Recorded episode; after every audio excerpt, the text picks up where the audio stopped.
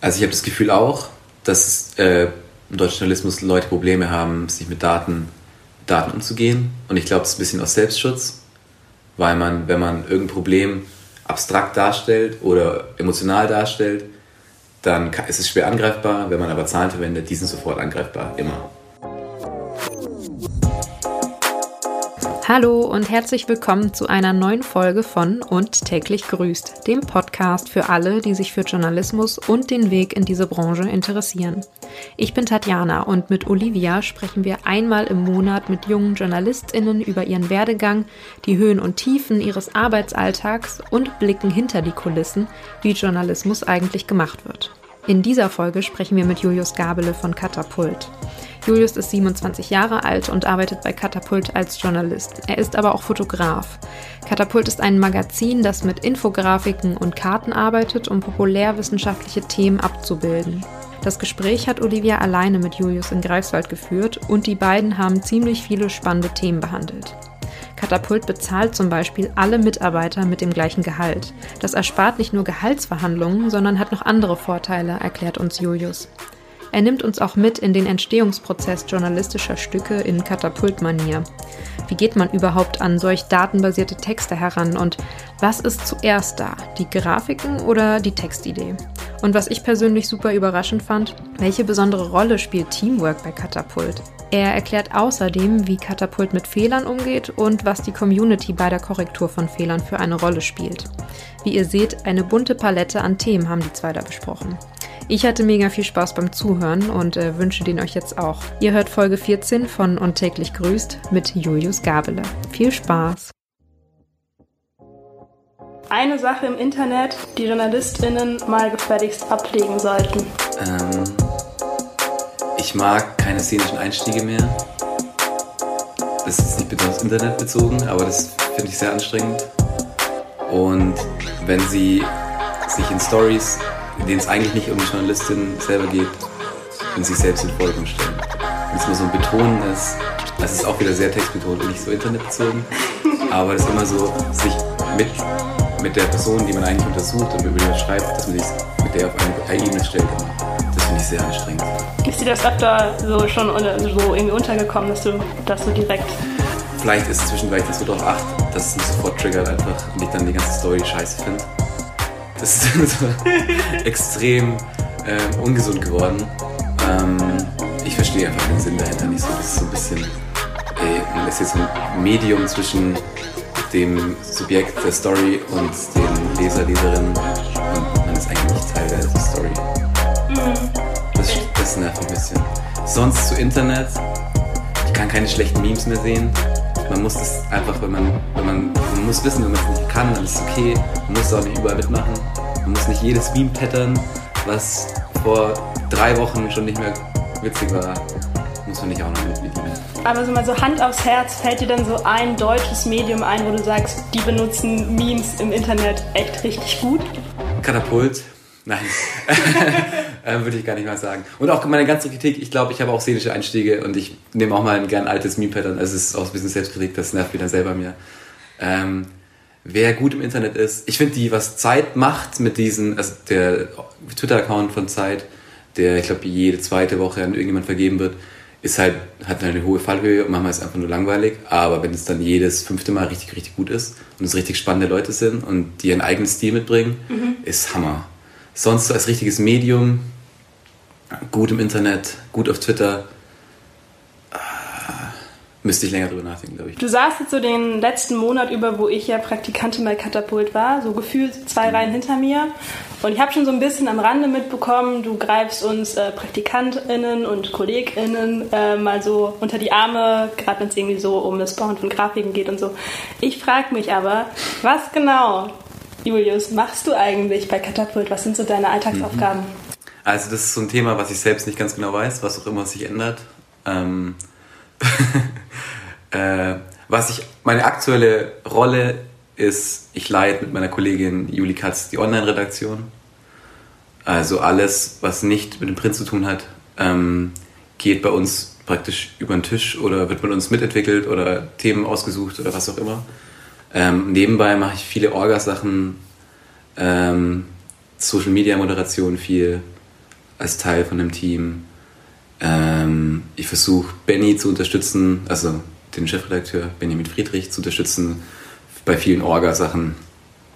Ähm, es kommt so einiges zusammen.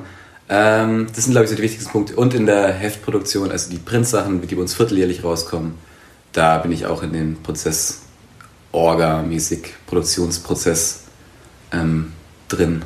Versuche das zu unterstützen, sage ich mal.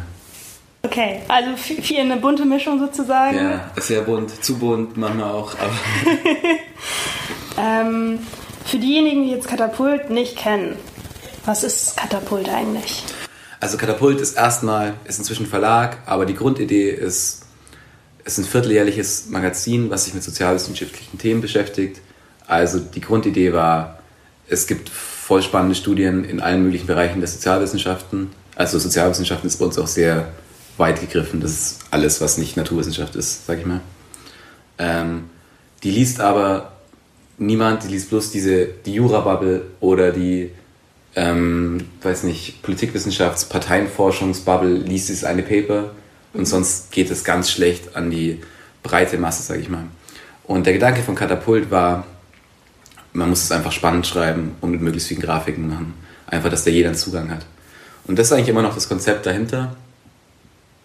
Ist ein bisschen weiter geworden, Buchverlag, Bücher rausgebracht, die aber alle diesen Kern haben, dass man kompliziertere, vermeintlich kompliziertere Sachen ähm, vereinfacht und logischer darstellt. Logischer im Sinn von für die breite Masse logischer.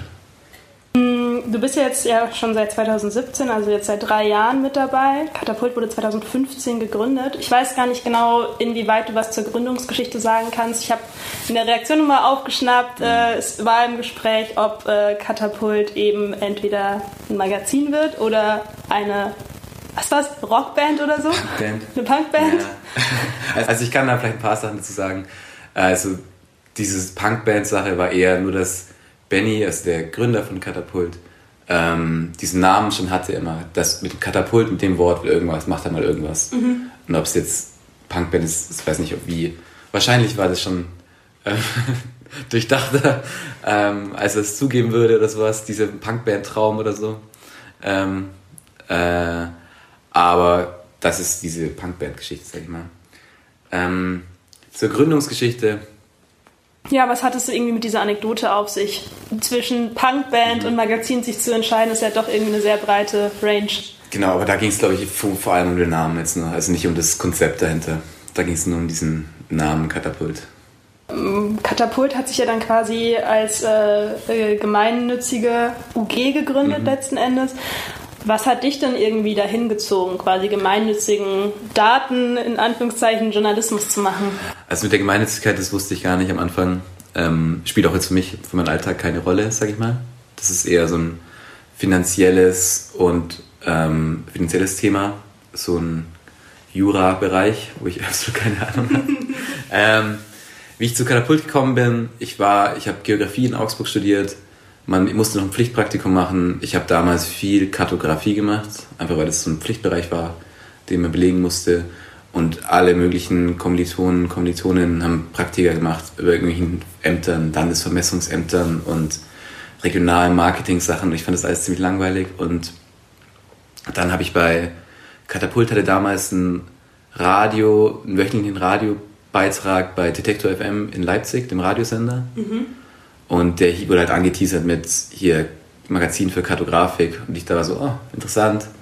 Ähm, und dann habe ich da einfach eine Mail hingeschrieben, ob es sowas gibt, weil ich nichts gefunden habe, ob man Praktika machen kann. Und dann kam von Benny nur zurück, ja, kann, was kannst du so? Das war so die andere Antwort. Und dann habe ich, ich habe da nicht meine richtige Bewerbung geschrieben. Es war so, ich habe hier nur, ja, ich studiere das. Ähm, hier ist mein Instagram-Account, glaube ich, weil es um Fotografie auch ging, weil ich eben viel fotografiere nebenbei.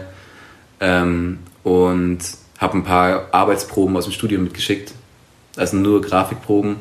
Und dann kam von Benny nur zurück, wann ich denn Zeit habe. Und dann, ähm, damals war ich im Auslandssemester, Auslandsjahr in Barcelona. Und dann habe ich gesagt, ja, nach dem Semester. Und dann bin ich hin. Und ich wusste auch nicht, dass es in Greifswald ist. Also ich dachte bis zwei Wochen vorher, dass ich, also bis ich wirklich nach einer Wohnung gesucht habe, dass es in Leipzig eben ist, wegen Detektor FM. Und so bin ich in Greifswald gelandet. Das ist sehr schön und beantwortet vielleicht auch eine der Fragen, die Tatjana mir für dich mitgegeben hat, weil sie wollte wissen, wieso du dich entschlossen hast, nach Greifswald zu kommen. Für diejenigen, die nicht wissen, wo Greifswald liegt. Es liegt in, ähm, da spalten sich die Geister, ob es Mecklenburg-Vorpommern oder Mecklenburg-Vorpommern heißt. Es tut mir total leid für alle, die das jetzt hören. Ich weiß es auch nicht. Also es liegt... Mecklenburg, glaube ich, ziemlich sicher. Genau, also quasi ähm, nordöstlich an der Ostsee. Viele meiner Freunde dachten, es liegt in Bayern. Klingt auch ein bisschen, kann ich nachvollziehen. Ein bisschen beantwortet habe ich es ja schon.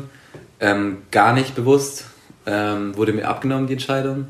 Und es war auch damals so nach dem Praktikum, als Benny so gemeint hat, ja, könntest doch gerne hier weitermachen so, finden es ganz gut, habe ich schon so gesagt, ja, klingt Hammer, aber ich will nicht nach Greifswald ziehen. Und dann habe ich ein, hab so einem Jahr, ein halbes Jahr Kontakt immer wieder. Ich habe auf den Buchmessen für Katapult auch geholfen. Ich habe noch freie Beiträge geschrieben und Grafiken gemacht. Und dann hieß irgendwann hatte ich keine Ausreden mehr und dann bin ich nach Greifswald. Also es ist ein. Du hast keine, keine, Ausreden ja. mehr. Ich habe also ich habe keine positive Story. Ähm, aber hier um was Positives über Greifswald zu sagen. Es ist ganz schön hier. Im Sommer sehr, sehr schön. Im Winter richtig rough. Ähm, Im Herbst ist es schön. Im Herbst finden, ja, finde ich auch nicht so sehr. Ähm, aber im Sommer, der Sommer macht's gut. Sommer ist sehr, sehr schön. Sommermeer, nach der Arbeit ans Meer fahren, hat schon sehr gut Vorteile. Und, also Berlin ist, ist, ist Berlin ist nah. Die nächste Stadt ist Berlin, um sozusagen. Es sind doch zwei Stunden dann. Ähm, aber die Nähe zu Berlin ist natürlich auch Hammer. Mhm. Also ich bin häufig dann in Berlin und das macht dann auch dieses Kleinstadt-Problem, was ich ein bisschen in den Kreiswald habe, macht es dann auch wieder gut. Und dann ist man auch nach so fünf Tagen Berlin ist man auch wieder froh, in Greifswald zu sein. Wenn ich so dran denke, woher ich Katapult kenne, also Katapult erscheint ja viermal im Jahr, deswegen, wenn ich jetzt so in einen Zeitungskiosk reingehe, fällt es mir vielleicht einmal auf, gerade mhm. wenn ein neues Magazin draußen ist, aber sonst habe ich, äh, verbinde ich halt mit Katapult total irgendwie Social Media Auftritte. Mhm. Also Katapult ist da ja super krass präsent. Du bist jetzt ja schon ein paar Jahre dabei, war das dann schon immer so? Am Anfang war Facebook, am Anfang, als ich Praktikum begonnen hat, hatten wir nur Facebook. Erst 2017 ähm, klar, also es war auch so, wir haben kein Geld, also wir hatten das, das Print, war immer die Idee, wir müssen das Printmagazin promoten. Ähm, kein Geld für Werbung, null Budget und dann war der einzige Weg, ja, versucht einfach auf Facebook viral zu gehen und Lärm zu machen und das machen wir eigentlich immer noch so auf anderen sozialen Medien neben jetzt. Es ist weniger mit dem Drang viral zu gehen, es war damals schon sehr gezielter, aber es ist eher so ein, durch kontinuierliche Beiträge präsent zu sein. Und wir haben halt den riesen Vorteil im Vergleich zu anderen Medien, dass wir sehr visuell arbeiten. Und ähm, da ist halt also der Vorteil liegt so auf der Hand, dass man halt bei Instagram oder Twitter inzwischen auch, mit, was ja auch sehr visueller geworden ist, mhm. einen riesen Vorteil hat. Weil bei uns halt, man schaut halt auf die Grafiken und nicht, man liest nicht wie bei anderen Medien irgendeine Textbox oder so. Was würdest du denn sagen? Du moderierst ja eben auch viel die Social Media Kanäle und Katapult bedient ja auch verschiedene. Welcher Kanal funktioniert denn für Journalismus oder vielleicht speziell für die Art Journalismus, die Katapult macht, am besten? Ich glaube, es hat weniger mit den Medien zu tun, es hat einfach mit den Leuten, die es benutzen, zu tun. Also Instagram bei uns auf alle Fälle, da wachsen wir am schnellsten, da erreichen wir am meisten Leute. Ist natürlich wegen der Visualität, ist viel einfacher, da erreicht man die Leute am besten. Facebook ist ein bisschen tot. Viele ältere Leute inzwischen, was ein bisschen, das für die Moderation auch sehr viel anstrengender macht, ähm, aus offensichtlichen Gründen.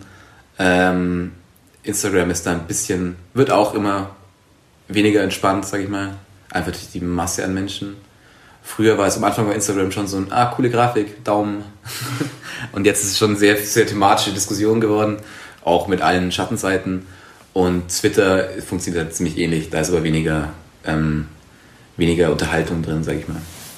Also Unterhaltung im Sinn von ähm, Kommentaren.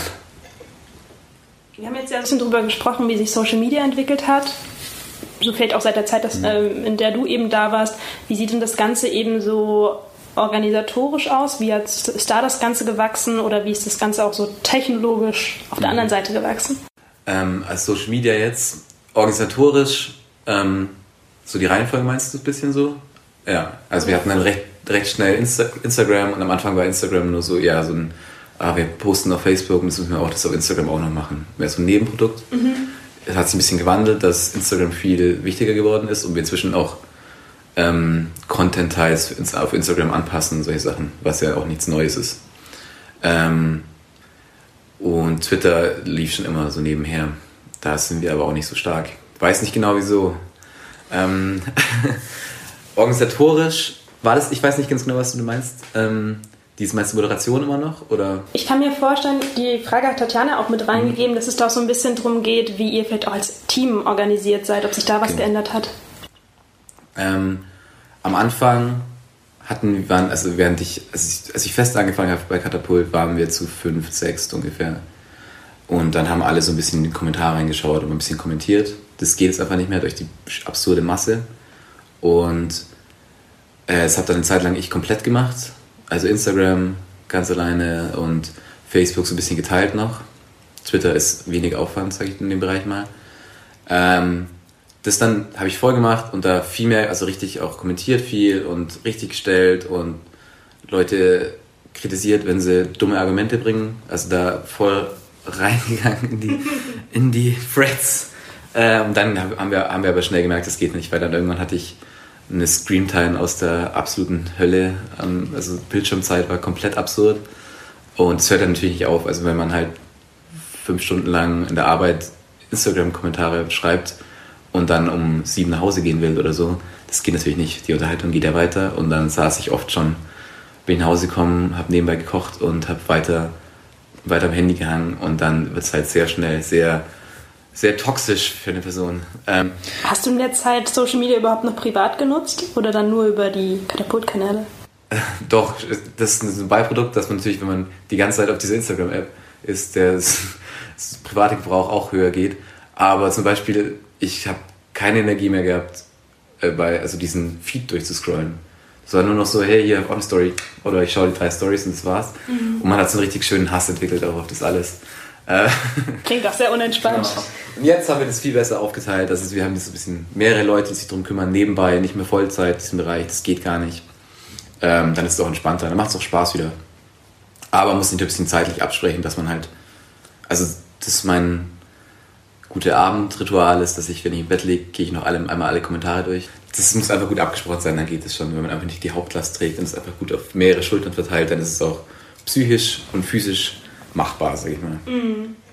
Bei Katapult bekommen ja alle MitarbeiterInnen das gleiche Gehalt, egal ob jetzt äh, der Geschäftsführer Benjamin Friedrich äh, oder eben RedakteurInnen oder StatistikerInnen, außer eben die Programmierer, weil da muss ich gar nicht innen sagen. Jetzt das sind nur männliche, oder? Jetzt ah, die noch gleich, ja. okay. Hm. Ähm, wie ist es denn zu dieser Lösung gekommen? Also am Anfang war es aber so, dass als, als ich Praktikum gemacht habe damals, ähm, gab es einfach kein Gehalt. Das war, man hat so ein bisschen Gewinn gehabt und man, die haben, es waren damals drei Leute, die da hauptberuflich gearbeitet oder haupt, voll, voll gearbeitet haben und die haben die Gewinne, die sie hatten, einfach so verteilt nach wer die höhere Mieten hat oder wer dieses Monat eine teure Anschaffung hat. Also war so ein Gemeinschaftsgehalt, sag ich mal. Ähm, und dann, es war einfach aus der Idee heraus, also da ist vor allem Benny sehr dahinter, der wollte nie so eine Chefrolle haben. Das war ihm auch ganz wichtig, dass es keine Hierarchien gibt. Irgendwann geht es einfach nicht mehr, weil es ansprechbare Personen gibt, geben muss und verantwortlich geben muss, also juristisch und auch ähm, faktisch. Ja, wieso wollte ja. er keine Hierarchien haben am Anfang? Benny ist da so egalitär. Es ist das ist super unangenehm, wenn jemand als Chef anspricht oder sowas. Also das ist so ein bisschen aus der Idee. Die ist auch unangenehm, Mir ist gehört. auch sehr unangenehm. Ich habe, also, nee, das geht gar nicht. Genau, aber das war so ein Grundgedanke, das ist einfach, das macht keinen Sinn, das ähm, irgendwie sofort zu verteilen. Und es hält sich auch ganz gut. Und das macht es so viel leichter. Also wir haben noch nie, ich habe noch nie eine Gehaltsverhandlung gehabt. Sehr entspannt. Es gibt nicht dieses, ah, der verdient mehr, der, die verdient weniger, wie auch immer es ist alles sehr schön. Und ich finde es einfach auch cool, dass man merkt, zum Beispiel unsere, unsere Koch, unsere Köchin verdienen genauso wie wir, dass es so, so ein Start, so ein guter Stand ist in manchen Branchen noch, was komplett absurd ist, weil die arbeiten ja genauso hart. Und es einfach, ja, gibt halt weniger Nachfrage oder äh, während Corona aktuell gibt es halt weniger Gastrojobs. Das, dann könnte man theoretisch weniger zahlen, aber das ist einfach absurd. Mhm. Also da ist einfach so ein, ich glaube, so ein bisschen schöner Gedanke dahinter einfach auch. Und das, aber sehr viele gute praktische Gründe halt einfach, dass man das so macht. Aus diesem unhierarchischen Denken heraus, wie ist es denn dann trotzdem so bei dir passiert, dass du quasi vom Praktikanten heute Online-Chef wurdest?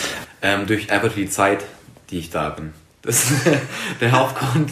Ähm, ein Stück weit auf alle Fälle. Einfach weil äh, wir, haben, wir sind sehr schnell gewachsen. Oh, ich weiß es ehrlich gesagt nicht ganz genau. Ich müsste so, ich sag mal 33, glaube ich, das haut ungefähr hin. Ähm, das waren vor zwei Jahren noch acht, sage ich. Und von diesen acht Leuten, von denen vielleicht noch fünf, sechs da sind, muss man einfach Verantwortung übernehmen, neue anlernen. Und ob das dann so ein hierarchisches Ding ist oder wie auch immer. Wir haben auch diese Titel einfach nur, damit Leute wissen, wen sie ansprechen können. Das ist eigentlich der Hauptgrund für diese Titel, dass wir überhaupt sowas haben. Mhm. Und für die Außenwirkung, dass manche Leute, also die brauchen das einfach, um zu wissen, wen sie ansprechen sollen.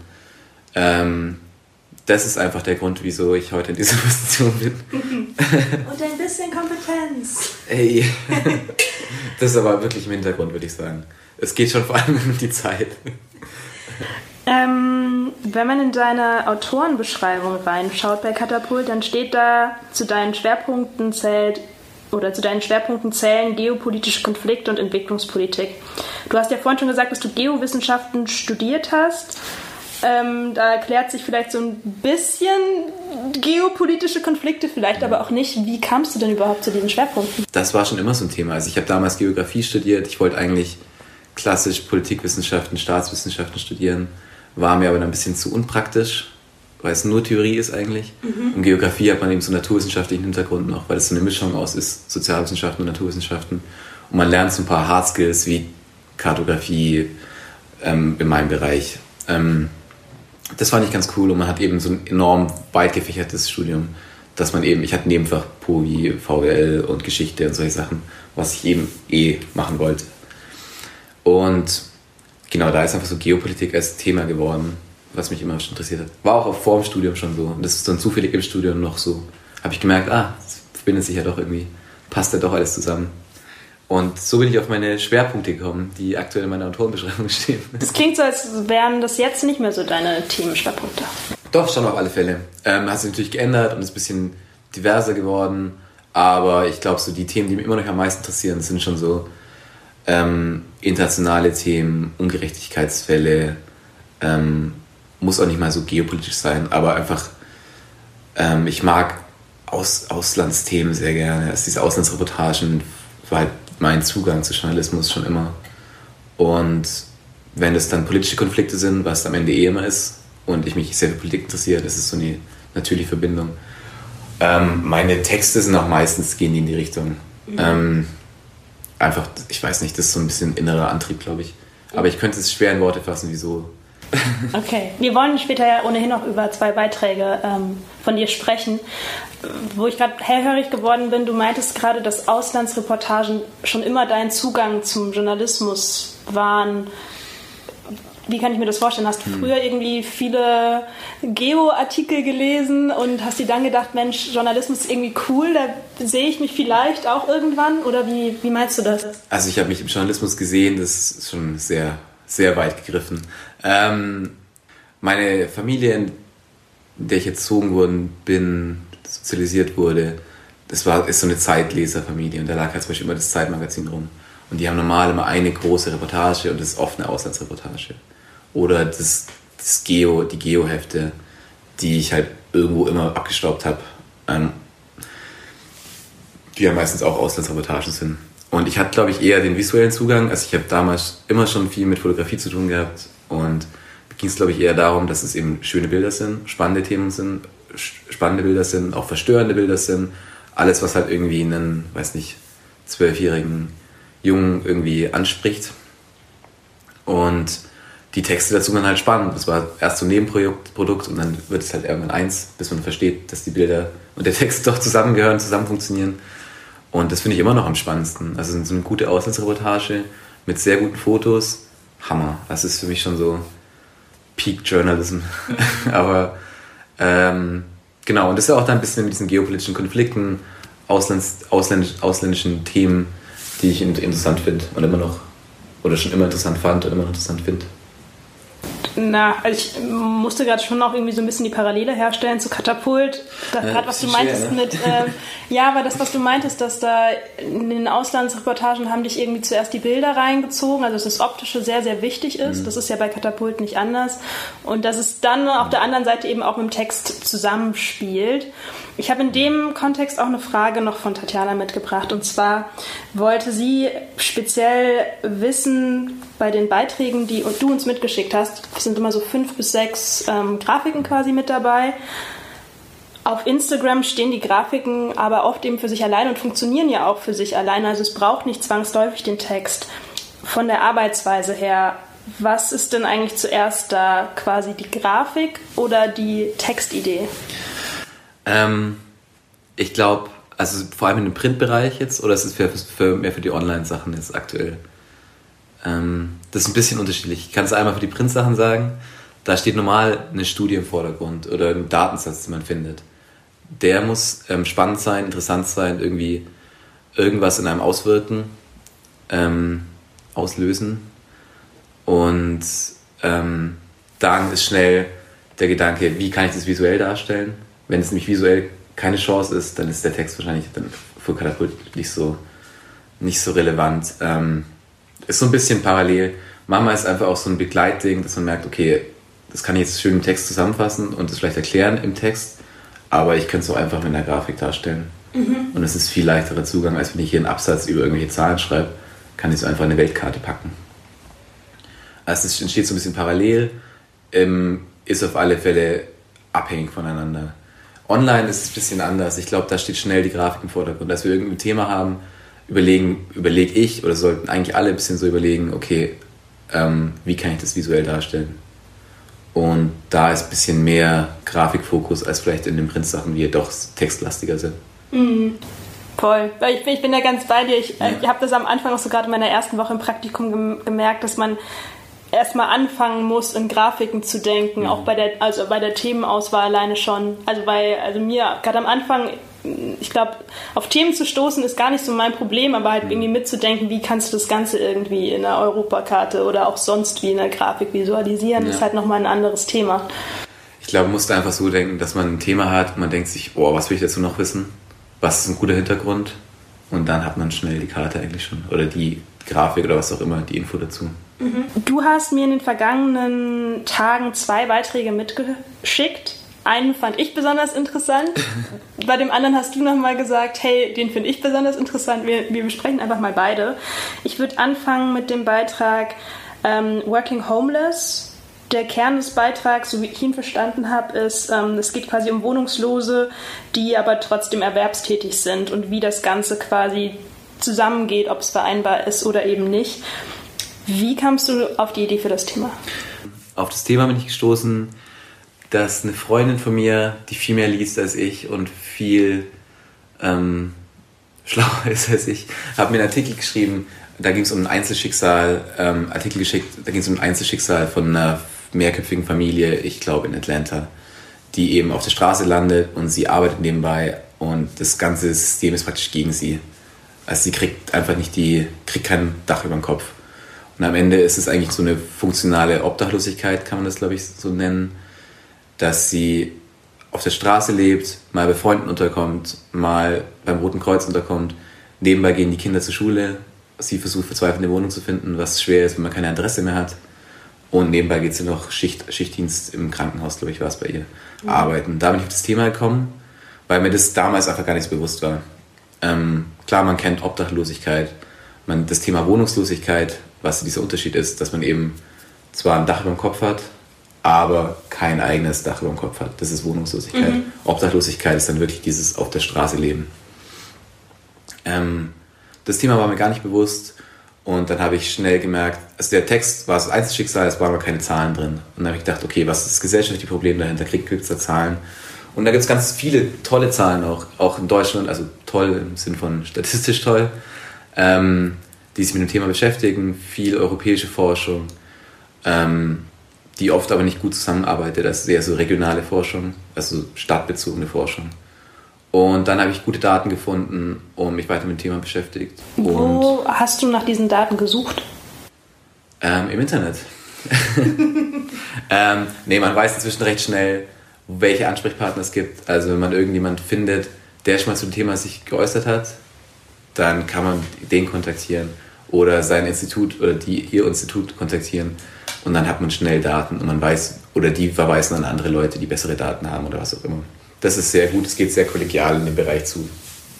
Also wenn sich jemand mit so, vor allem so einem Thema beschäftigt, da wird man dann sehr gerne weitergegeben an Leute, die da weiterhelfen können. Und so bin ich auf die Daten gestoßen und habe dazu einen Artikel geschrieben. Ich habe manchmal das Gefühl, dass im deutschen Journalismus, also gerade wenn man davon ausgeht, dass Journalisten eben mit Statistiken, mit Daten arbeiten möchten, dass da manchmal so ein bisschen Berührungsangst dahinter ist. Ähm, erstens vielleicht einen Datensatz falsch zu lesen ähm, oder das Ganze einfach letzten Endes dann falsch darzustellen oder beim Redigieren am Ende einen Fehler zu machen. Hast du denn da hattest du da irgendwie auch Berührungsängste? Ich meine, du hattest, hast ja jetzt vom Studium her nochmal einen ganz anderen Background oder wie, wie, wie ging es dir denn damit? Also ich habe das Gefühl auch, dass äh, im deutschen Journalismus Leute Probleme haben, sich mit Daten, Daten umzugehen. Und ich glaube, es ist ein bisschen aus Selbstschutz, weil man, wenn man irgendein Problem abstrakt darstellt oder emotional darstellt, dann ist es schwer angreifbar. Wenn man aber Zahlen verwendet, die sind sofort angreifbar, immer. Ähm, einfach weil, wie verwendet man die Daten, woher kommen die Daten, was auch immer.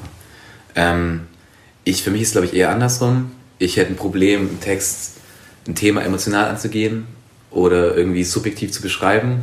Das finde ich, also das liegt mir einfach nicht. Ich finde so, niemand sollte irgendwie meinen persönlichen Standpunkt zum Thema interessieren. Also es gibt genug Leute wie mich, ich weiß nicht, wieso mein irgendwie Standpunkt da irgendwie spannend sein sollte. Das kann ich überhaupt nicht nachvollziehen.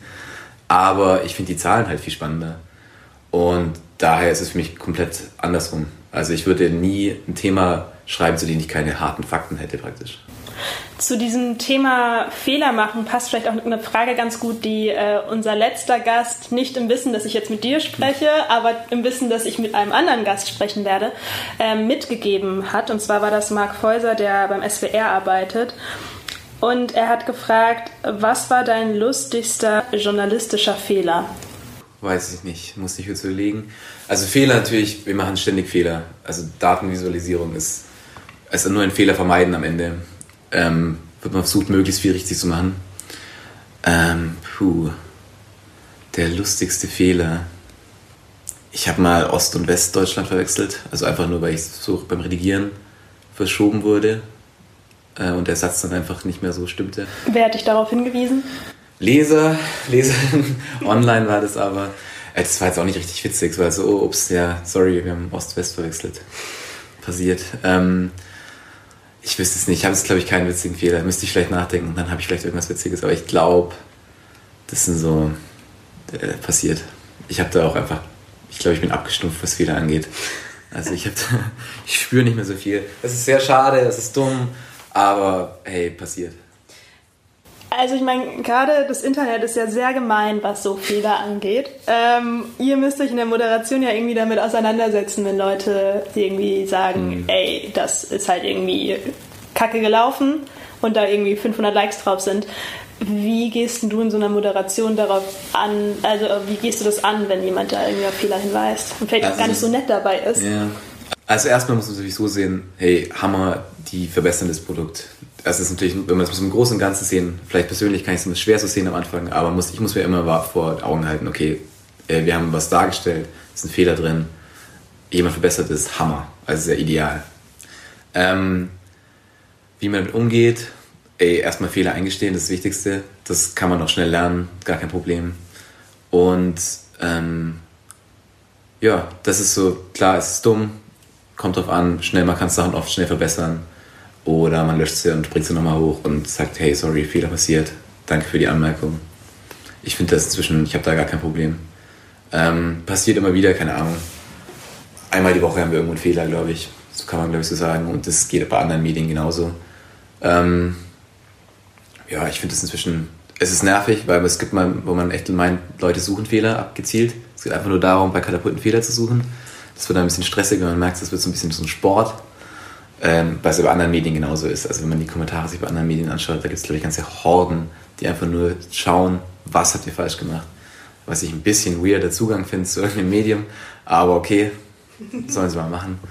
Ähm, nee, ich finde es ganz gut. Also ich, ich, muss mir immer vor Augen halten, hey, wir machen das Produkt besser. Mhm. Nochmal ein bisschen weg von dem Fehlerthema hin zu dem, was du zuerst gesagt hast, wie du an einen äh, Text für Print herangehst. Also dass quasi die Statistik oder ein Datensatz zuerst dasteht und ausgehend davon eben der Text entwickelt wird. Gerade bei dem äh, Working Homeless Artikel, den man eben auch online nachlesen kann, den verlinkt mir natürlich auch. Da sind ja eigentlich an jedem Absatz, wenn nicht sogar in einem Absatz mehrere äh, Fußnoten, die auf die Quellen verweisen. Bei den meisten Stücken äh, von anderen Medien ist es einfach nicht so, dass man irgendwie direkt die Quelle sehen kann. Vielleicht ist manchmal so ein Verweis, wie in Studie XY irgendwie erwähnt wurde. Aber da eben so sehr transparent und sehr klar sein zu müssen, wo die Fakten herkommen. Was genau gefällt dir an dieser Arbeitsweise? Das ist die Grundidee von Katapult. Also, dass man, ich stelle ja nur die Forschung und die Überlegungen, die Daten von anderen Personen dar. Ich versuche die gut zu ordnen oder so und dann guten roten Faden reinzubekommen, um es spannend zu machen. Aber am Ende nutze ich die Arbeit von den ganzen Personen, die die Daten erstellen, diese Forschung erstellen.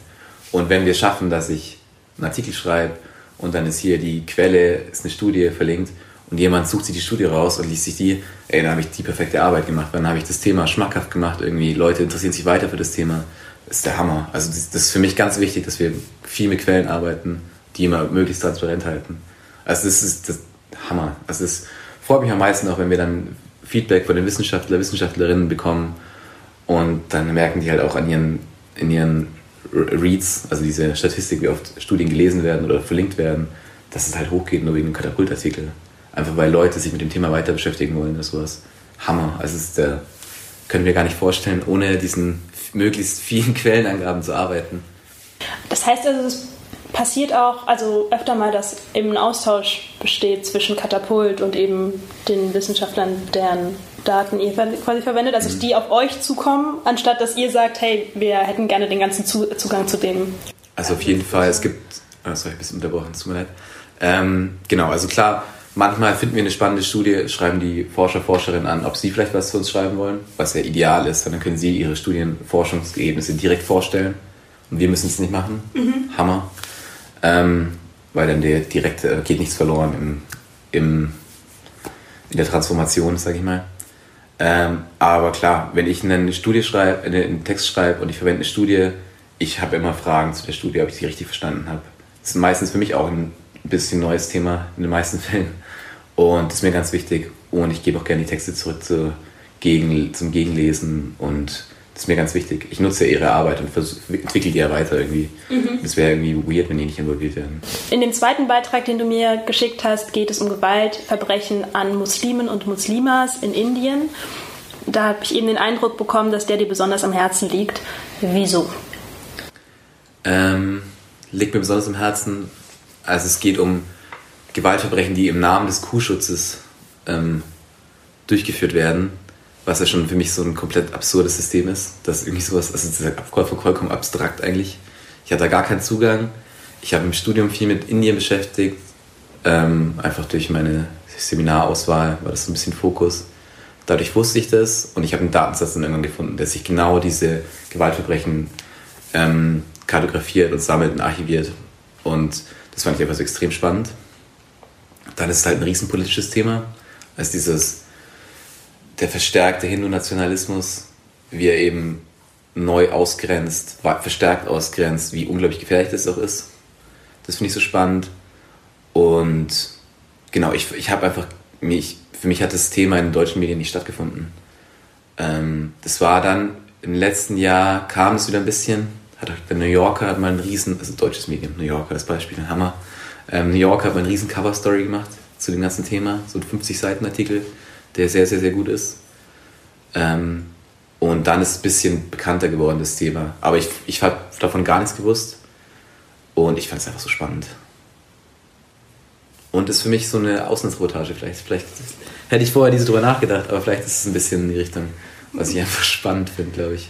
Mm, gerade bei der Themenauswahl, ich habe mich bei Katapult total gefreut, dass ich auf der einen Seite eine Karte über Schlümpfe erstellen kann, aber auf der anderen Seite auch was zum Thema Kolonialismus schreiben kann. Also die Bandbreite ist ja sehr, sehr breit.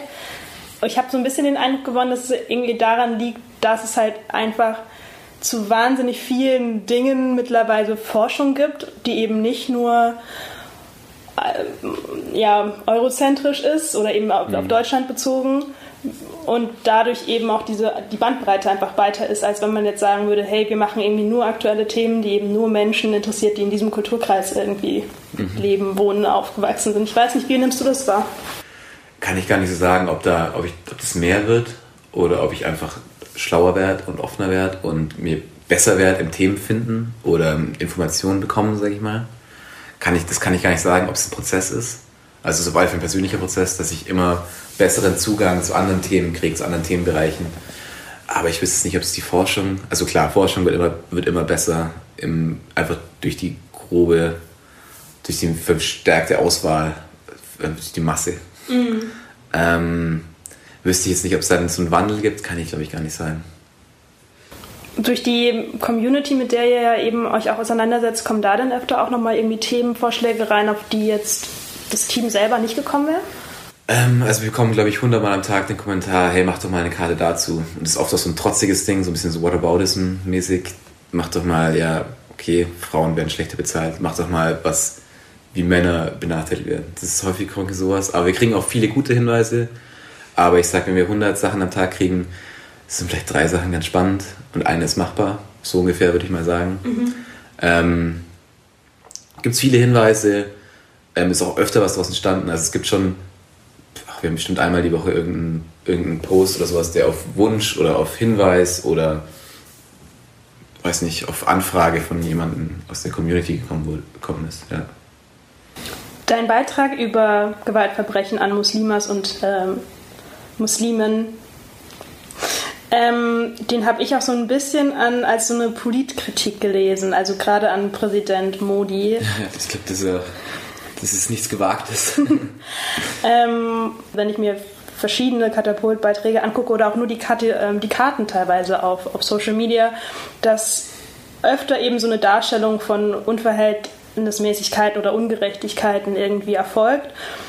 Ähm, weil man das einfach in Grafiken ja sehr gut machen kann, mhm. Vergleiche eben herzustellen.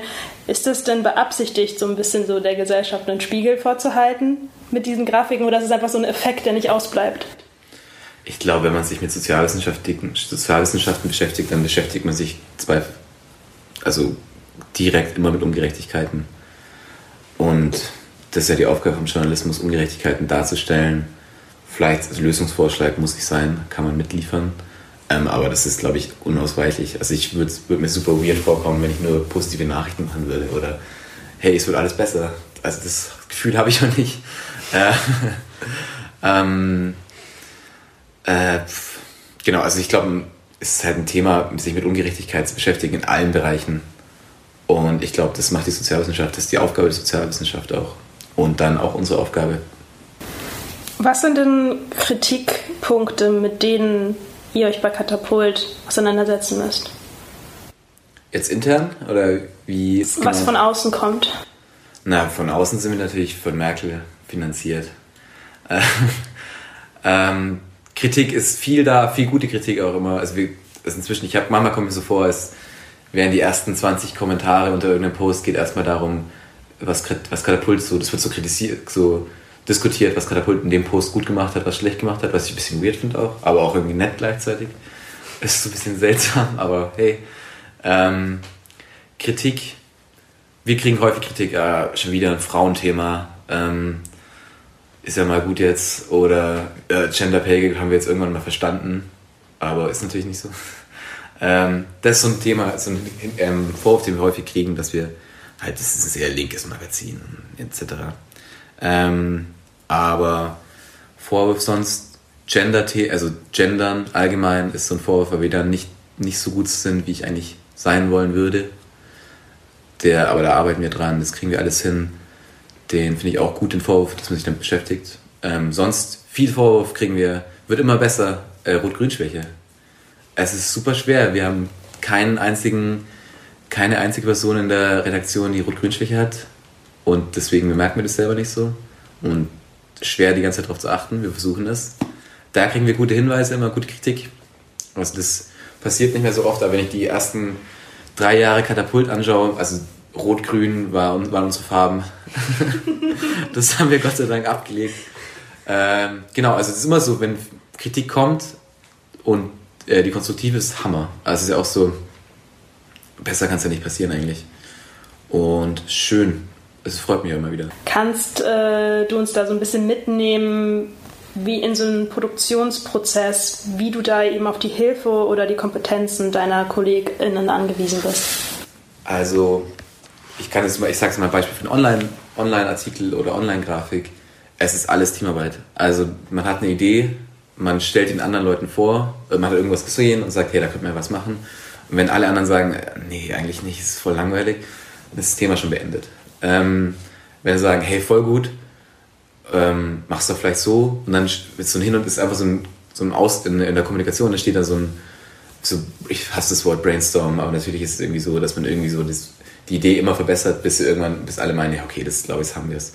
Und es geht im Austausch von drei, vier Leuten, dann macht jemand eine Grafik, die checken andere Leute, die kritisieren andere Leute, es sind wieder drei, vier Leute involviert und dasselbe gilt für den Text dann auch. Und dann schreibt man einen Online-Teaser, in dem auch wieder drei Leute involviert sind. Also es ist immer so ein Rückversichern, bessere Ideen von anderen bekommen und dann ist irgendwann fertig. Also ich habe glaube noch nie was gemacht, in das, also nie irgendwas veröffentlicht, wo keine andere Person involviert war. Das wäre komplett absurd. Wäre mir auch sehr unwohl dabei, muss ich sagen. ähm, und für die Print-Sachen funktioniert das genauso. Also man hat eine Themenidee, die ähm, spricht man ab, kriegt das Go, ja, machen wir. Dann zum Beispiel, wenn ich einen Artikel schreibe, ich bespreche diesen roten Faden, diese, diese Struktur immer mit einem anderen Kollegen noch, einfach um mir sicher zu gehen, dass ich nicht mich gerade komplett verrenne und ob es vielleicht einfach langweilig ist, was ich mache. Das muss ich immer rückchecken, dass ich auch wirklich spannende Sachen mache. äh, und dann Texte werden mehrfach redigiert, also die gehen mehr Redigationsschleifen, ähm, Grafiken genauso. Also das ist alles Team. Anders geht's gar nicht. Die Herangehensweise von Katapult scheint ja sehr gut zu funktionieren. Dazu gibt es Daten und Fakten. Mhm. Und zwar eure Mediadaten. Äh, Im September 2019 lag eure Auflage bei 50.000. Ein Jahr später im Herbst 2020 bei 120.000. Wie geht das? Wow, ich, ich kannte die Zahlen gar nicht. ähm, wie das geht, können wir selbst nicht ganz erklären. Also zum Glück haben wir einfach, ähm, ich glaube, Glück im Zeitpunkt.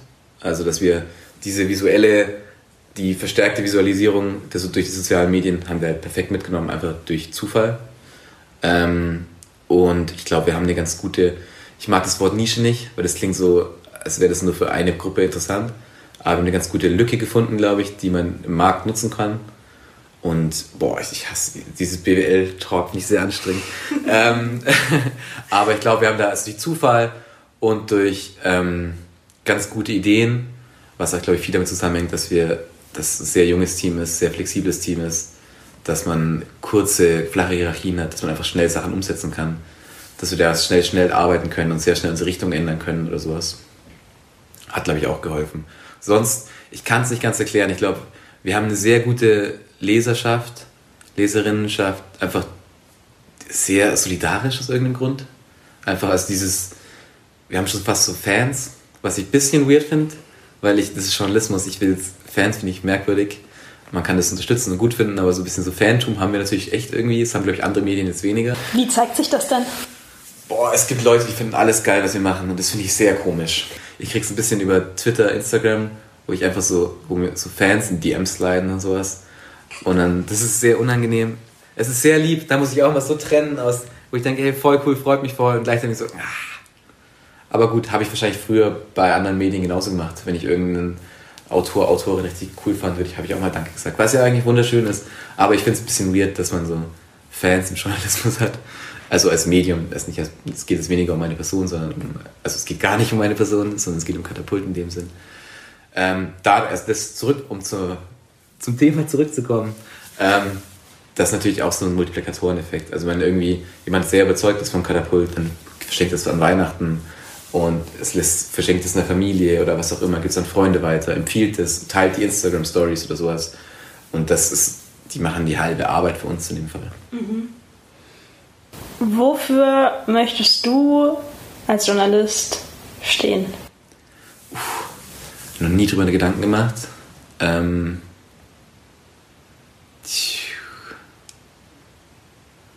ich möchte nichts komplizierter machen das ist ein bisschen wie Katapult eh schon. Also ich möchte Sachen einfach erklären können, einfach darstellen können.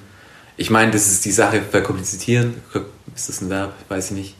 Ähm, die, hatten, die hatten eine Relevanz, ist auch wichtig, dass sich Leute auf dem höchsten intellektuellen Niveau mit irgendeinem Thema beschäftigen und es weiterentwickeln und Sachen rausfinden. So funktioniert der Forschung. Aber ich will das nicht machen. Ich möchte Sachen einfach darstellen, einfach erklären können und dass ich, dass alle meine Freunde, Freundinnen meine Texte lesen können. Das ist mir extrem wichtig, dass da niemand ausgeschlossen wird. Das ist ja auch ein bisschen der Grundgedanke von Katapult. Also ich habe kein Problem, ein Thema fünfmal zu erklären und fünfmal einfach zu erklären, ähm, anstatt es einmal super kompliziert darzustellen. Sonst, wofür ich mir als Journalist stehen wollen würde, ich habe, es ist dieses Wort Haltungsjournalismus, finde ich ganz schlimm, aber ich habe ich hab keinen Bock, mich mit Nazis noch irgendwie, oder wie auch immer, äh, hier, ja, du musst ja hier neutral sein und so, die Zeit ist einfach vorbei, glaube ich.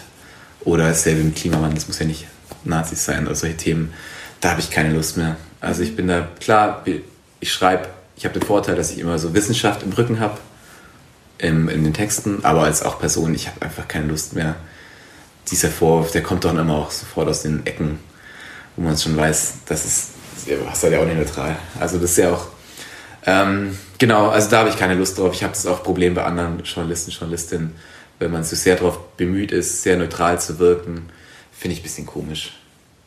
Ein Raum, wo du deine Meinung mehr oder minder ernsthaft ausdrücken kannst und tust, ist Twitter. ähm, Darüber möchte ich auch kurz mit dir sprechen. Du kennst ja meine persönliche Meinung zu deinem Twitter-Account. Ähm, ich möchte die hier auch nochmal kurz darstellen. Und zwar, ähm, mir warst du so als Person oder ich sage mir mal als Internetperson mhm. äh, ein Begriff durch deinen Twitter-Account. Ich habe den gesehen und war mir nicht so ganz sicher, was du so vom Typ her für ein Kollege bist. Konnte dich doch nicht so ganz einschätzen. Das lag vor allem an einer bestimmten Sache.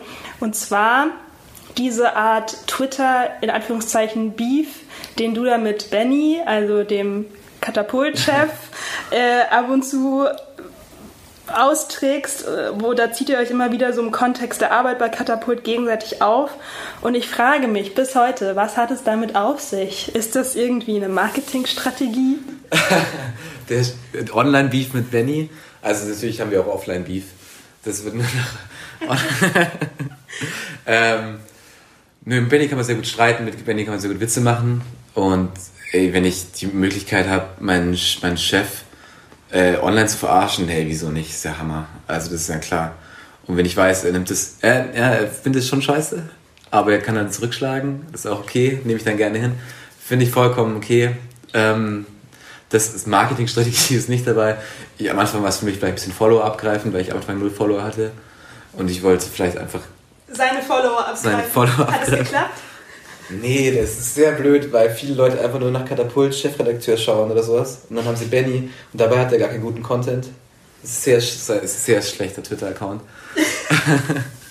und ich gebe mir seit Jahren Mühe und habe nicht so viele Follower, Followerinnen. Naja. Ähm, ja, ich nehme das einfach nicht ernst. Und das ist dann, glaube ich, das Wichtigste. ähm, in einer unserer letzten Folgen, du hast die Folge ja auch gehört, hatten wir äh, Malcolm Mohanwe zu Besuch. Ich würde sagen, er und du, ihr seid ähnlich aktiv auf Twitter, wenn auch zu unterschiedlichen Themen und mit unterschiedlicher Motivation vielleicht auch. Wie siehst du das Verhältnis zwischen privater Twitter-Nutzung als Journalist und diesem eigenen Arbeits-Ich? Also erstmal, Melke macht natürlich ordentlich Bildungsarbeit auf Twitter, das würde ich mir gar nicht zumuten. Also das ist gar nicht mehr Anspruch, das kann ich nicht, will ich nicht macht er sehr genial. Das ist ja ein ganz anderes Level. Ähm, ja, man auf Twitter ist man eine andere Person, ist auch okay so. Ich glaube, ich bin da recht nah an der echten Person so. Also natürlich ein Teil, ein Teil davon. Ähm, natürlich teilt man nicht alles, aber man kann Sachen teilen und ich finde es auch ganz nett. Also Twitter ist für mich einfach genial gewesen, weil ich sehr viel gelernt habe auf Twitter. Einfach, ey, man wächst halt doch irgendwie, man ist halt, ey, ich bin Vorstadtkind, Landkind, aus Bayern. Ähm, es gab einen, einen in der Schule, der einen türkischen Namen hatte, so. Und so wächst man halt auf.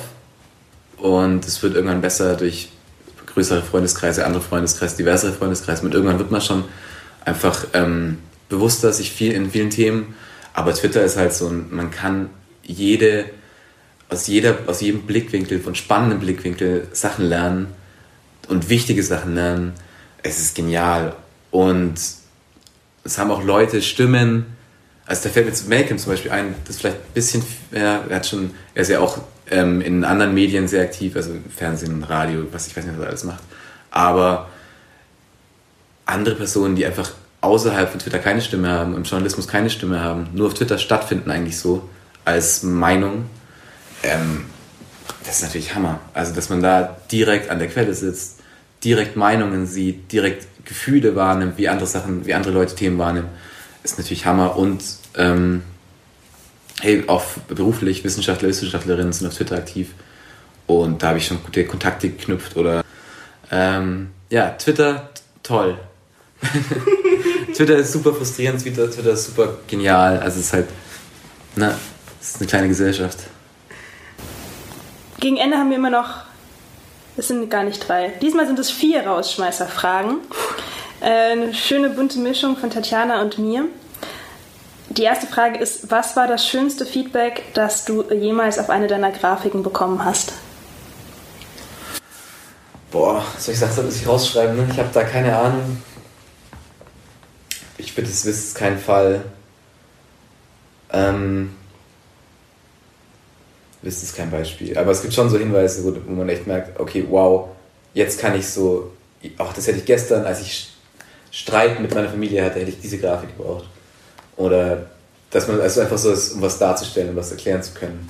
Solche Sachen, wo man einfach merkt, ey, Leute, die, die wollen das, die brauchen das, die brauchen das, um nicht einfach um ihre eigene Meinung besser zu verstehen, ihre eigene Ansicht da besser zu verstehen oder einfach so als, als Nachweis, als Quelle zu verwenden. Das ist natürlich genial, aber ist direkt Lob. Ähm, ich versuche halt immer Themen zu behandeln in Texten, die zu wenig dargestellt werden, ähm, also irgendwie Lücken zu schließen. Da gibt es viel gutes Feedback auch. Also bei viel bei einem Wohnungslosigkeitstext, das ist ein Working Homeless Text, da gab es sehr viel cooles Feedback einfach. Ähm, auch von, also vor allem von Menschen, Betroffenen auch sogar.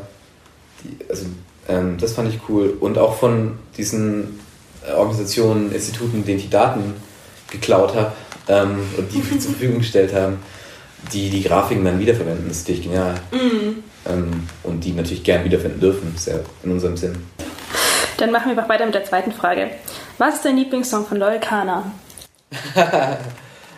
Der Lieblingssong von Loyal Kana ist Still vom aktuellen Album. Gute Wahl. Den liebe ich sehr. Auf welches Tool kannst du bei deiner Arbeit nicht verzichten? Wow. Also ich habe so ein bisschen, ich bin ein bisschen so zappelig unterwegs und so ADHS-mäßig am Start. Ähm, was ich nicht verzichten kann. Ich habe immer irgendwas in der Hand. Ich habe zeitlang echt lange einen Fidget Spinner gehabt, was ein bisschen weird ist, weil es sehr Klischee ist. Oder ich habe einen Tennisball in der Hand oder sowas. Oder aktuell habe ich, das wechselt immer durch, aktuell habe ich immer ein Edding in der Hand. Das ist ganz cool. Also ich brauche irgendwas, um mich zu beruhigen, so nebenbei. Das ist gut. So ein Tool, du meinst mehr so technisch, ne? Aber ein Edding ist auch okay. Edding ist auch gut. Ein Tool, auf das ich nicht verzichten kann. Emojipedia.com. Das sind alle Emojis, die man auf dem Handy auch hat, kann man auf dem Desktop verwenden. Das ist genial, geniale Seite hat mein Leben verändert. Du weißt ja, eine andere journalistische Marotte, abgesehen vom szenischen Einstieg, ist, dass Journalisten gerne eine Klammer setzen zum Ein, also zu dem, was sie am Anfang geschrieben haben. Ich möchte das jetzt auch machen. Okay. Und zwar habe ich dich am Anfang gefragt, was Journalisten, JournalistInnen im Netz weniger machen sollten. Jetzt möchte ich abschließend wissen, was sollten JournalistInnen im Netz mehr machen? Hm, ähm, ist ein bisschen, kommt auch ein bisschen so offen mit, damit um, offen mit Themen umzugehen, offen mit eigenen Meinungen umzugehen, offen mit Problemen umzugehen. Also wenn man, hey, ich habe hier einen Artikel geschrieben, hammergeil, verlinkt und beendet. Man kann auch schreiben, hey, an dem Artikel habe ich richtig gestruggelt. Ähm, ich hatte richtig Probleme auch. Um, oder das war voll wichtig für mich, das zu machen, dass man so ein bisschen persönliche Sachen reinbringt. Ich finde es voll okay. Das sind auch Personen und ich will, wenn ich, ich habe, ich finde es ganz schlimm, wenn Journalisten, Journalisten so ein, auf Twitter zum Beispiel so ein, wie so ein RSS-Feed einfach nur hier Link, Link, ich habe was geschrieben, hier. Ich denke so, boah, das ist ganz schlimm, dann kann ich die Zeitung auch abonnieren. Also dann brauche ich nicht auf Twitter folgen. Ist ja vollkommen legitim, manche Leute wollen einfach nicht auf Twitter aktiv sein, ist doch fair, sehr fair, kann ich vollkommen nachvollziehen. Ähm, aber ich ich finde es einfach spannend, wenn man ein bisschen mehr über die Texte erfährt oder die Herangehensweise oder auch persönliche Sachen. Ich finde es da ganz spannend. Ähm, Melke macht es ja auch so, wo man ganz genau weiß, was er aktuell Fernseh schaut. Finde ich auch spannend zum Beispiel. Und da auch so Tipps rauskommen. Oder ich bin halt, ich mache, ich habe viel Freunde, Freunde in so Musikjournalismus, Musikbereich. Ich finde nichts spannender, als, als zu sehen, was die wirklich, was sie nebenbei hören, was, wie sie zu, was so Takes sind zu Musik, Künstler, Künstlerinnen, ähm, die sie halt nicht in Texten behandeln, sondern auch so privat. Das finde ich ganz spannend. Also ich, man kann das zurück offener machen. Ich glaube, es kommt eh schon ein bisschen, diese, die neuere Generation also sag ich mal, alle, die nicht unter 50 sind oder sowas, haben eh kein Problem, da Privatsachen reinzumischen. Das finde ich auch voll spannend. Ob es jetzt die richtige Antwort auf deine Frage ist, was sie mehr machen sollen, weiß ich nicht. Ähm, also sie sollten ganz viel mehr äh, machen. Ähm, ich habe immer noch Probleme, wie so Framing-Sachen, weiß nicht, ich, letztens war wieder so eine Spiegel, äh, war das Spiegel-Doku, ich weiß nicht genau, was war, über Clankriminalität und die Aufmacher waren so grausig, so schlimm, wo ich ganz genau weiß, ja, das macht ihr halt absichtlich, mhm. nur für die Klicks. Oder das ist ja auch Talkshows. Ich meine, man lädt sich irgendeine Kontroverse ein, einfach nur um gutes Fernsehen zu machen, aber dass man so gleichzeitig furchtbar schlimme Sachen reproduziert, das wird halt oft ausgeblendet. Ähm, das sind halt also öffentliche Sachen, die Journalisten, Journalisten nicht mehr machen sollten oder mehr machen sollten, wie, ja. wie, wie, wie rum man es auch immer sieht. Ähm, das ist aber eine sehr traurige Antwort. Ähm, mehr gute Memes, sage ich jetzt einfach mal, um das entspannt abzurunden und nicht hier eine mega Journalismuskritik am Ende stehen zu haben. Vielen lieben Dank für deine Zeit, ähm, für deine Antworten auf die, auf die Fragen, die Tatjana und ich zusammengetragen haben und schön, dass du bei uns zu Gast warst. Ja, es, es hat sehr Spaß gemacht. Ich habe bis, also mal schauen, ich bin gespannt. Ich mag meine Stimme im Radio nicht so, im Aufnahmen nicht so. Aber vielen, vielen Dank. Schöne Fragen. Haben mir Spaß gemacht. Wer das hört, der soll einmal bitte rübergehen auf den Instagram, auf den Twitter-Kanal und äh, Juli einmal sagen, dass er eine sehr schöne Stimme hat. Oh Danke. So, das war sie nun, Folge 14 von Untäglich grüßt mit Julius Gabele von Katapult. Vielen lieben Dank nochmal an dich, Julius. Ich hatte mega viel Spaß beim Zuhören und fand das Gespräch echt super interessant. Und ich weiß auch von Olivia, dass es ihr auch ziemlich viel Freude bereitet hat, dich zu interviewen. Was mir direkt am Anfang schon bei Julius aufgefallen ist, ähm, ist, dass er sehr, sehr bodenständig wirkt. Also die Erfahrungen, äh, die er mit uns geteilt hat, hat auch so eine sehr ja, bescheidene und charmante Weise gemacht, dass das Gespräch wirklich sehr angenehm, ähm, angenehm war zuzuhören. Und ich glaube, er bringt da so eine sehr gesunde Portion an Bescheidenheit einfach mit. Und inhaltlich gab es auch zwei Dinge, ähm, die ich total interessant fand. Zum einen äh, den Stellenwert von Teamwork bei Katapult. Das klang ja doch schon sehr besonders, wie viele ähm, Feedback-Schleifen da eigentlich gedreht werden. Ähm, es ist ja ganz normal, dass man das macht, äh, vor allem in so einem schnelllebig, schnelllebigen Redaktionsalltag, aber das klang nochmal eine Stufe intensiver, ähm, wie viele Augenpaare da wirklich draufschauen, bevor so ein Text publiziert wird. Und das zweite war tatsächlich die Anekdote mit der Leserschaft, also dass da drunter sich wirklich auch vereinzelt Fans verbergen. Das fand ich auch äh, ziemlich interessant. Wenn euch die Folge auch gefallen hat, dann teilt sie doch gerne mit euren Freunden und Freundinnen, mit euren KollegInnen, schickt sie an eure Eltern oder verbreitet sie an eure Follower auf Twitter und Instagram. Da würden wir uns riesig drüber freuen. Ihr könnt uns auch gerne bei Apple Podcast eine Bewertung dalassen, sodass uns andere HörerInnen noch schneller finden. Und ihr findet uns auch auf Instagram unter täglich grüßt mit Umlauten ausgeschrieben und Doppel S. Da könnt ihr uns gerne jederzeit folgen. Wir machen immer mal wieder ganz interessante Umfragen und ähm, posten ein bisschen Hintergrundmaterial zu unseren Interviewgästen. Wir wünschen euch noch eine ganz tolle Adventszeit und ein wunderschönes Weihnachtsfest. Ähm, habt einen tollen Rutsch in das neue Jahr und dann hören wir uns auch wieder in 2021. Tschüss und bis bald.